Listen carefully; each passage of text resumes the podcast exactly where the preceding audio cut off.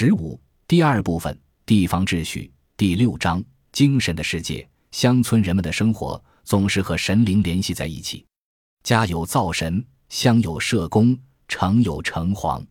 沿着望镇的河坝，有一条曲折的小道，两旁长着树，道边就竖立着一尊佛像。在受现代西方科学教育的沈宝元看来，这是一个迷信的代表物，但是对于乡民来说，却是必不可少的精神寄托。它是专为死魂超度所用，同时也是镇压邪气的祭祀品。当沈宝元去过雷家以后，也觉得迷信的思想在雷家弥漫着。堂屋正中的神龛、驱邪的香，均表现全家具有信奉鬼神的迷信色彩。街林中也不时会传出一些碰到鬼神的新闻。夏天大河涨水，冲走了土地庙的菩萨石像，大家争相诉说着。这是因为土地公公与婆婆吵了嘴，所以急急此分家。土地庙可能是中国最常见的小庙，几乎在任何一个村庄、乡场、城镇都可以看到。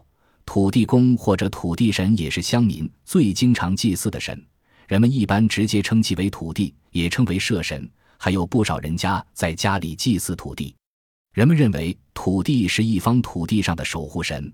可以说是最接近人们生活的大众信仰，乡民还信奉驱邪、消灾、巫医、端公等仪式。雷大娘曾讲到，女儿淑英有一次重病昏迷不醒，赶快拜了一个同属性的干妈。这里所谓同属性，显然是指生辰八字、属相、克相、凶吉等等。拜干妈有一套送礼的规矩，先由干女家送去一刀肉。几十个鸡蛋，一双袜带，一对红烛，一把香，由雷大娘扶着病中的女儿去干妈家，点好了红烛与香，向干妈叩头。干妈受了礼，给干女家一千一百块钱。拜干妈以后，淑英的病就好了，所以雷大娘对这个仪式的效力深信不疑。接灵官是另一种驱邪活动，几番演戏前，由一些艺人站在灵官像前，照样装束，鼓锣迎归。登台说神话，说毕收戏，谓之灵官扫台。不如此，不能驱除鬼怪也。又如捉韩林，韩林是传说中相貌凶恶的汉魃魍魉之类。凡遇有瘟疫或者得病死者，便找一个乞丐装作韩林，藏在墓地的草丛中。众人将韩林捕捉回来，囚在笼中，以此来驱邪。再如收鬼，如果遇家里有人病重，则请端公跳神。端公称有鬼。必须收鬼病人才能痊愈。他取一小瓦罐，开始做法，然后说鬼已经收进罐中，将罐封闭后埋于百步外，或者道玄庙中，有的则置于石牌坊上。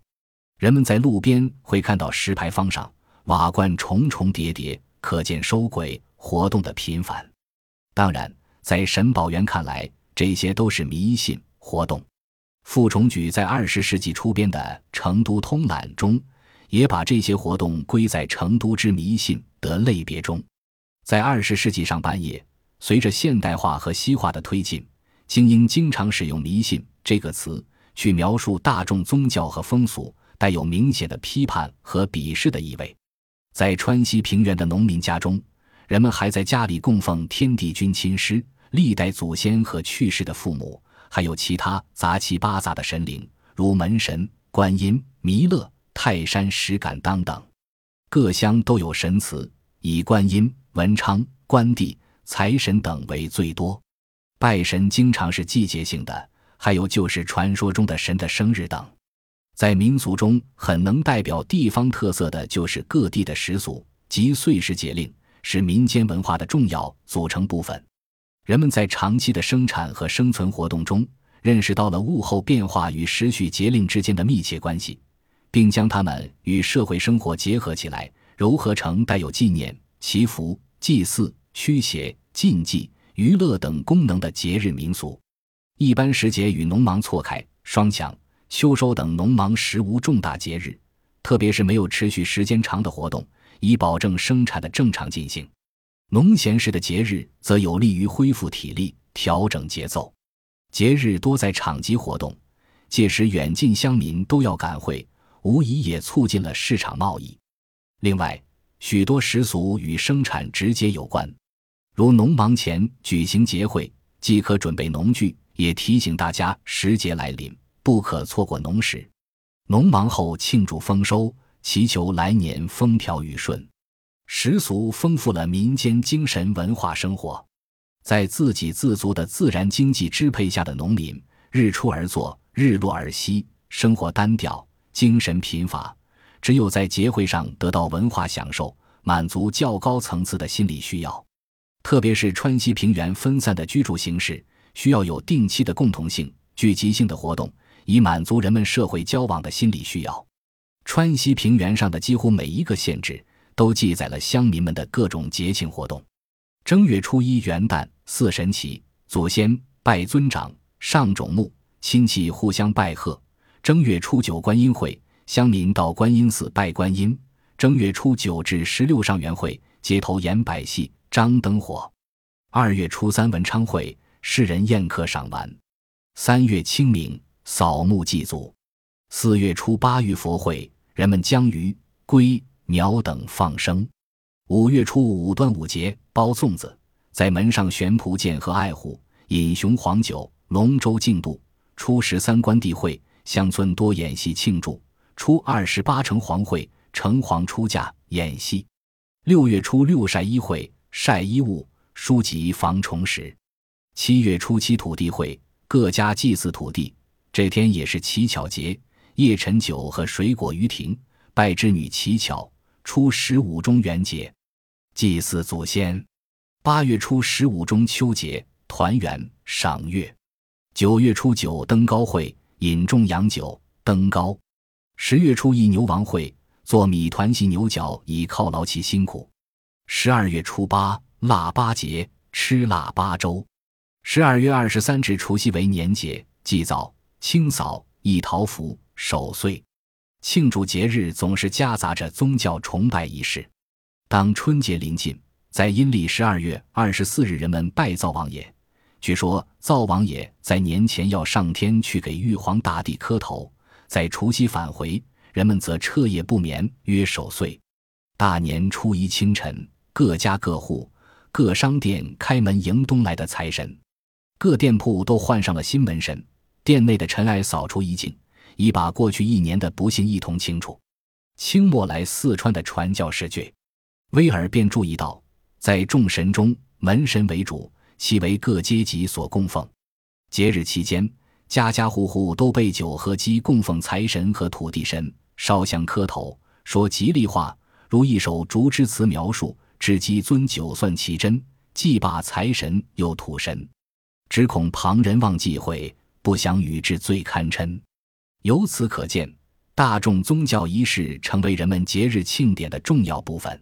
和他们所处的地域文化一样，袍哥有自己的精神世界。五月十三单刀会是袍哥的一个重要日子。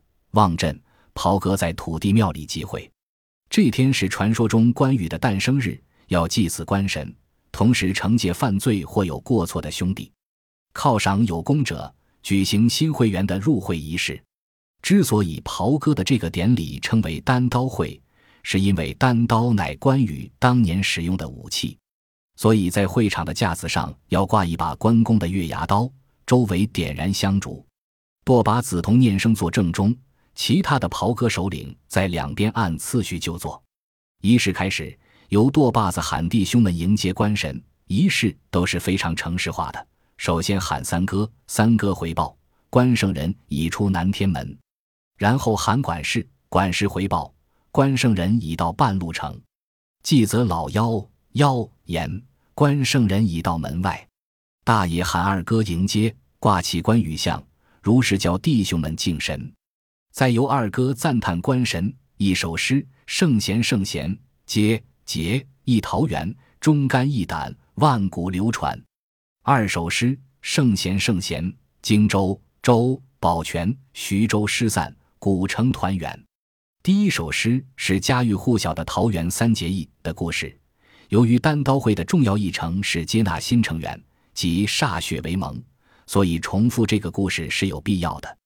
第二首诗却是回顾关羽叱咤风云、忠心义胆的经历。第二句“荆州保全”是指建安十八年，刘备挥师入川，刘关羽、张飞、赵云、诸葛亮共守荆州。次年，刘备、赵张、赵、诸葛入川支援，荆州只留关羽驻守。刘备平定蜀地后，以关羽都荆州。第三句徐州失散，讲的则是更早时期的故事。建安五年，曹操从徐州征讨刘备，刘备仓促应战，被曹军击溃，妻子被俘。刘备部将关羽诱于下邳，被迫投降。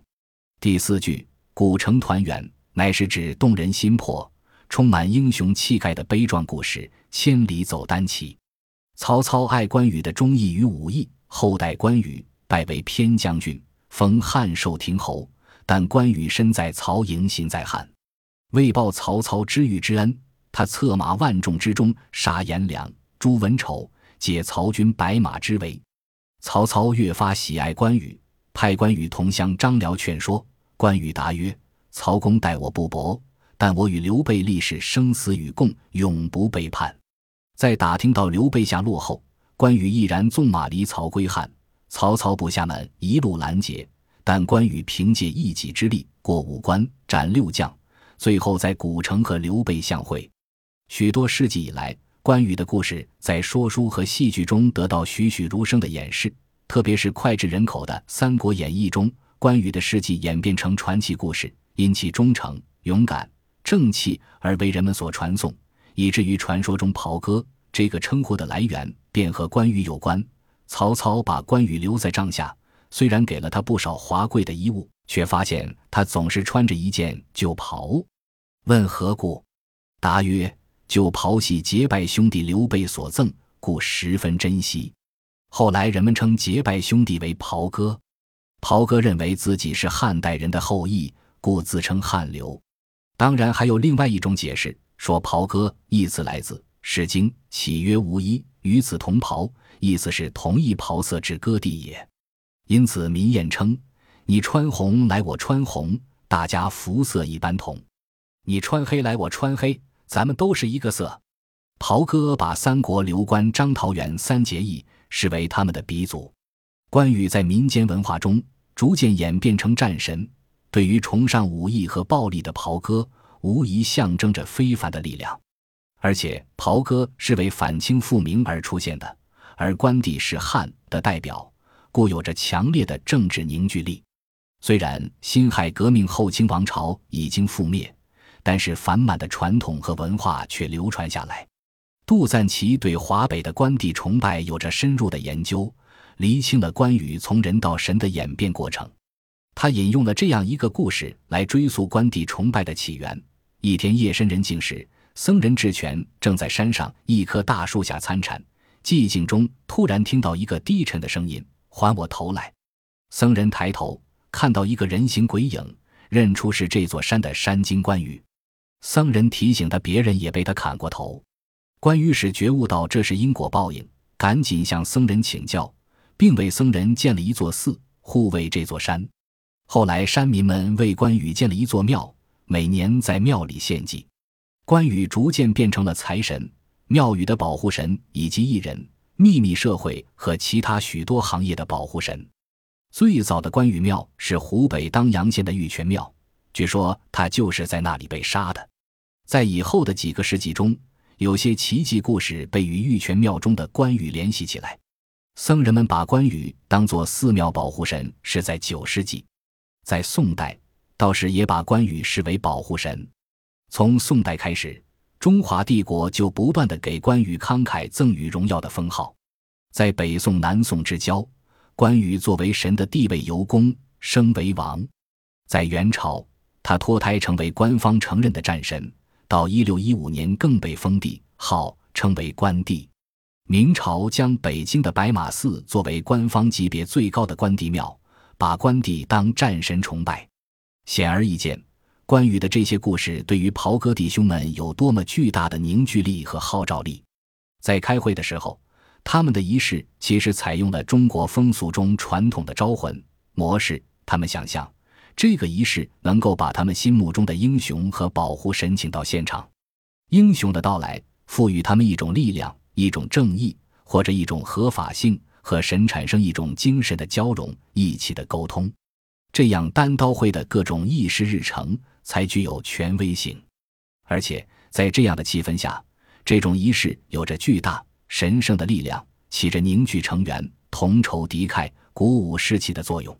袍哥的这些信仰是他们能够团结一致的重要支柱。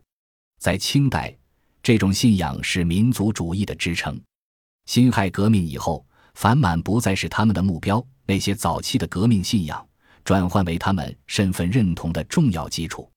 这种革命信仰和大众宗教崇拜结合在一起，成为非常有效的粘合剂，保证了他们对自己的组织及其成员的无条件忠诚。